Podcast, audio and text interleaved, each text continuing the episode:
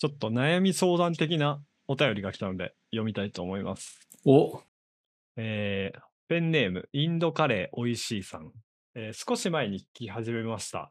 悩み相談的なことも受け付けていそうなので、質問させていただきます。私は独身の25歳の男性会社員です。仕事も恋愛も友人もそれなりで、そこそこの人生を送ってきたと自分では思っています。ただ、時々漠然とした不安に襲われることがあります。仕事や結婚など明確な悩みがあるわけではなく、様々なことが積み重なって心が暗くなる瞬間があります。お二人は20代の時にそういった経験をされていますでしょうか？また、不安に襲われた際はどういった対処をされていますか？という内容です。まあ、割とわかるっちゃわかるし、重いっちゃ重い質問ですね。むずい。難しいっすね。まあちょっと我々なりにこの質問に回答していきましょう。はい。わかりました。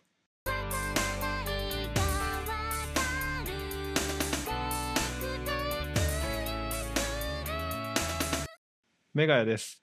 かっくんです。このポッドキャストは、わからないがわかるテーマに日常のちょっとした疑問を2人で解決していく番組です。今日のテーマは、漠然とした不安がに襲われた瞬間どうする？です。あります ?20 代の時とかなんかそういうのあります？私は結構あったんですけど。僕も結構あった気がする。うん。でも、なんか最近っていうか、あんまりなくなったかもな。確か20代後半ぐらいからとか。あ、本当？僕結構ね、い今の方があるかもしれない。そういう意味で言うと。ああ、漠然とした不安を、いやなんか、不安がなくなったわけじゃなくて、漠然とした不安がなくなりましたね。明確な不安の方が増えました。それ対処しやすいじゃん。うん、まあまあ、そうっすね。うん。なんか、不安の観点が分かりやすくなったっていうことなんですかね。わかんないですけど。うーん。え、それはどういうものがあるの？言える範囲でいいんだけど。あまあだから本当に仕事のこととか、うん。例えば、まあ、それこそ結婚のこととか、うん。なんか35歳までに結婚しないと、まあ、結構、まあ、やばいっていうあ言い方もあれですけど、まあ、したいな、でもできるかな、みたいな、分かりやすい不安ですね。わかりやすい。うん、だからそうそう、だからなんか、うん、漠然としたものはなくなりましたね、さっき言った通り。うんうんでも、かっくんはある。うん。なんか、ちょうど僕、この週末とかに、あの、妻との結婚10周年を迎えたんですようん。で、まあ、10年。これまで一緒に過ごしてきたけど、その、まあ、なんかご存知の人もいるかもしれないけど、子供もうちはいないし、うん。なんか、これから5年、10年ってどうなるんだろうな、みたいなのは、なんか、なんとなく不安というか、なんか、まあどうなるんだろうな、ぐらいな感じなんですけど、うんうん、そういうのを考えたりとか、まあ、仕事もそうだね。なんか、まあ、それこそ前からここのポッドキャストでも話してるけど、なんかリーダーってなんやねんみたいなのを思ったりして、仕事に対しての不安というか、そういうのもあるし、なんか、まあ、その一個一個細かく分解すると結構明確な不安なんだけど、なんかそういうのが積み重なって確かにズーンってしてるみたいな、なんかごちゃごちゃしてるみたいなのは、うん僕は未だにありますね。なんかそれこそ健康面とかもそうだし。うん。そうか。なんか最近、すごく、まあちょっと結婚してないからっていうのもあるかもしれないですけど、ちょ5年後とか、本当どうしようもなくなったら、まあ、全部投げ捨ててどっか行けばいいかなって思うようになってきて、なんかそれを考えたらちょっと人生楽になった部分はあるんですよね。まあそうだね。なんか捨てれるものがあるって確かにそういう意味ではいい気がする。でもやっぱ結婚しちゃうとそれができないからな、難しいっすよね。うん。自分の人生だけじゃないじゃないですか。まあなんか相手の人生もあるんで。そうそう、責任はあるなっていうのは思ってて、だから結構、なんだろうな、別に、あの、会社を今すぐ辞めるとかそういうつもりはま今のところないんですけど、ただ、その、無職にはなれないなっていうのはなんとなく頭のどっかに残っちゃってるああ、あって、そうかまあ、。そういう制限みたいなものは、なんか、あるっちゃあるなと思う。うん。そうか、最悪私は別にできるもんな。無職になるっていう選択肢が。ね、なんか、まあ、一年ぐらいやりたいなとか思ってもできないじゃん、僕とかは。うんなんか貯金さえあればいいとかそういう問題でもなないし、多分。そうっすね。いや、ほんとそうっすね。うん。まあ別にそれを許してもらえる環境であればいいけど、難しい問題っすよね。ね、なんか、たまには休みたいな、みたいなことを思っても、なかなかそういうのが許される環境ではないな、というふうにはなんとなく思うところがあるんで。うん。うん。それなった時って、この、まあ質問にあるように、この不安に襲われた時、どういった対処されていますかみたいなのって、なんかあります？うーん。でも結局、例えばその中の一つがちょこっと解消したりするじゃないですか。なんか、うんうん。なんて言うんだろう。今後の人生の方は、まあまだな、漠然と残ってるかもしれないけど、仕事はちょっと解消したぞみたいな。ちょっと前進してスッキリしたぞみたいな。うん、うんその、うんなんだろう、頭の割合を占めるモヤモヤが多いとちょっとしんどいけど、そこが減っていくと、まあ、多少楽になるみたいな部分はあると思ってて、キャパシティを超えないというか、キャパシティがだいぶ、なま、楽になるみたいな。うんななんだろう、そういうちょっとした解消みたいなのを重ねていくと、まあ、結構不安みたいなものも、まあ、ちょっと落ち着くかなっていう気はしている。ああ、じゃあなんか、前に別の回で話した通り、分割するの大事かもしれないですね。ね、細かく分けるは結構大事かなっていう気はしている、個人的には。うん結局キャパ、キャパシティの問題で、その、不安とかモヤモヤみたいなものが、その脳のリソースのどれぐらいを占めてるかみたいな、なんかそんなところをちゃんと明確に分かるのと、分解して、なんか一個ずつでも対処できるのかどうなのかみたいなのを整理するみたいなのは割といいかなって思いました。そうっすね。それこそ例えば、な自分が何悩んでるか分かんないんだったら、もうなんかこう、心が暗くなる話題とかをいっぱい書き出してみるとかして、それをなんか分類してみるとかだけでもだいぶ楽になりそうですよね。あ、自分こんなことで悩んでたんだとか、分かったりとか。意外とね、しょうもないことだったりするんでね、一個ずつは。あー、確かにね。なんか本当に多分こういうのって、一個ずつ分けていくと、例えば友達の連絡返してないとか、そういうちっちゃい。いことの積み重ねだったりするときあるんですよね。はいはいはい。めんどくさくて後回しにやってたことがいっぱい溜まって、ただただなんかそれがストレスになってただけだったとか。いやー、わかるわ。確定申告どうしようとかね。僕らだとそういうのあるからね。年末調整どうしようみたいなとかね。いや、ほんと。会社で目標決めなきゃとかさ。あと、これよく言うことかもしれないですけど、なんかその自分が今なんかわからない現象に名前がつくとすごい楽になるっていうのは一個あって、うんうん、うん。なんかに、人間ってこのなんか名前のついてないものにめちゃくちゃ恐怖を覚える生き物らしいんですよ。はいはい。確かにね。だからなんか自分が今もやもやしているこの現象心理学で言うと何ていう名前なんだろうとかって調べると結構楽になったりするんですよね。あ、うんうんうんなるほど、こういう現象なんだみたいなのとかがあって。まあなんかその名前を知るのもそうだし、他にも同じ人がいるとかね、そういうので安心する部分はあると思う。そうっすねそ。の名前がついてるってことは、過去にすごいたくさんの人も同じ現象があったから多分名前がついてるっていうことだと思うんで。うんうんうん。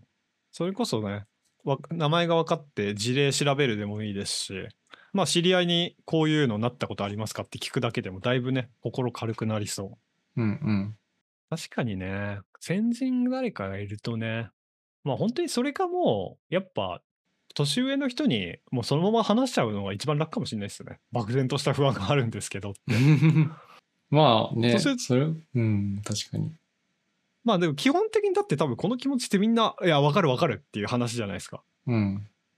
わかるわかる、俺も持ってるよっていう話だと思うんで、ゼロの人はいないと思うよね。いないんじゃないですかね。多分、いるのかな？うん、いないと思いますね。どんなに明るい人でも、どんなにお金持ってる人でも、抱えてる問題のような気はしますね。僕結構20代の頃というか、今でもそうだけど、割ともう普通に現実逃避をよくしている気がする。うん。だからまあ、し週末にちゃんと羽を伸ばすとかね、そういうのだけでも結構変わるとというか、ん、うん、ある気がするな。確かにね。真面目なんでしょうね、おそらく、この人。うん。わかんないけど。真面目じゃない、っていうか真面目な人ほど漠然とした不安に襲われそうですもんね。うん。確かに。僕は根は真面目なんで、割とそういうのはあるかもな。確かにな。私はそこまで真面目ではないので、なんかね、あある程度やっぱ楽観的な部分がちょっとあるんですよね。大丈夫でしょみたいな。うーん。今思うと、その、若かった時、20代の頃とかって、まあ、言うてね、25度とかだと、その、僕全くお金なかったんですけど、それでもうん今思うともっとお金使ってもよかったなとは思いました。ああ、いやー、わかるな。そうっすね。う。うんん。めちゃくちゃ思う。なんか、それで結構変わるというか、ストレス解消になるというか、なんか、こんなんやっちゃったよっていうのも思うけど、そっから踏ん張れるみたいなのって結構あると思ってて、うん。ね、ちょっと前に、あの、二人で話した、その、ダイビズゼロっていう本とか、読むとかでもいいと思うんだけど、なんか、その、自分の経験に紹介して、なんか、スッキリするみたいな部分結構僕はあるかなと思うんで、確かに。うん。意外とお金使うっていうのを不安解消っていうか、ストレス解消みたいなところにはありかなと思いました。まあ、よくあの漫画とか小説とかでありがちな広い世界に行ってみたら悩みなんてちっぽけだったみたいな現象とかになるかもしれないですしね自分の抱えてる悩みなんてちっぽけだったみたいなことを思うかもしれないですしね。何かしらお金使って何かすることで考えが変わるってことは往々にしてありそうですね。うん。確かにな。いろんなこと経験するってもしかしたらね。そこで自分の価値観が変わるとか新しいストレス解消方法見つかるとかいろんな可能性がありますね。うん。お金を使う。大事。25歳だったらね無限だからねいや、無限だよね。無限戻りたいわ、25歳に。いやーそうっすね私が今25歳に戻れたらマッチングアプリめちゃくちゃありますね マジで。今よりめちゃくちゃやりますね。いやー、まあ、僕はそっち路線はわかんないけど、なんうか、ん。仕事というかね、うん、僕は結構仕事面とか趣味の面とかもっと早く始めたらよかったなとかそういうのはあるな、いろいろ。あー趣味ね。確かにいろんなことやっていけばよかったな。うん。なんかそれこそね、例えば、なんかダーツめっちゃハマって、そこで友達できるみたいな、新しいコミュニティに属するみたいなこといっぱい起きたでしょうしね。なんかいろいろやってれば。ね。確かにな。大人になって、今32か、今年33で、友達少ないなってめっちゃ思いますもん。うん。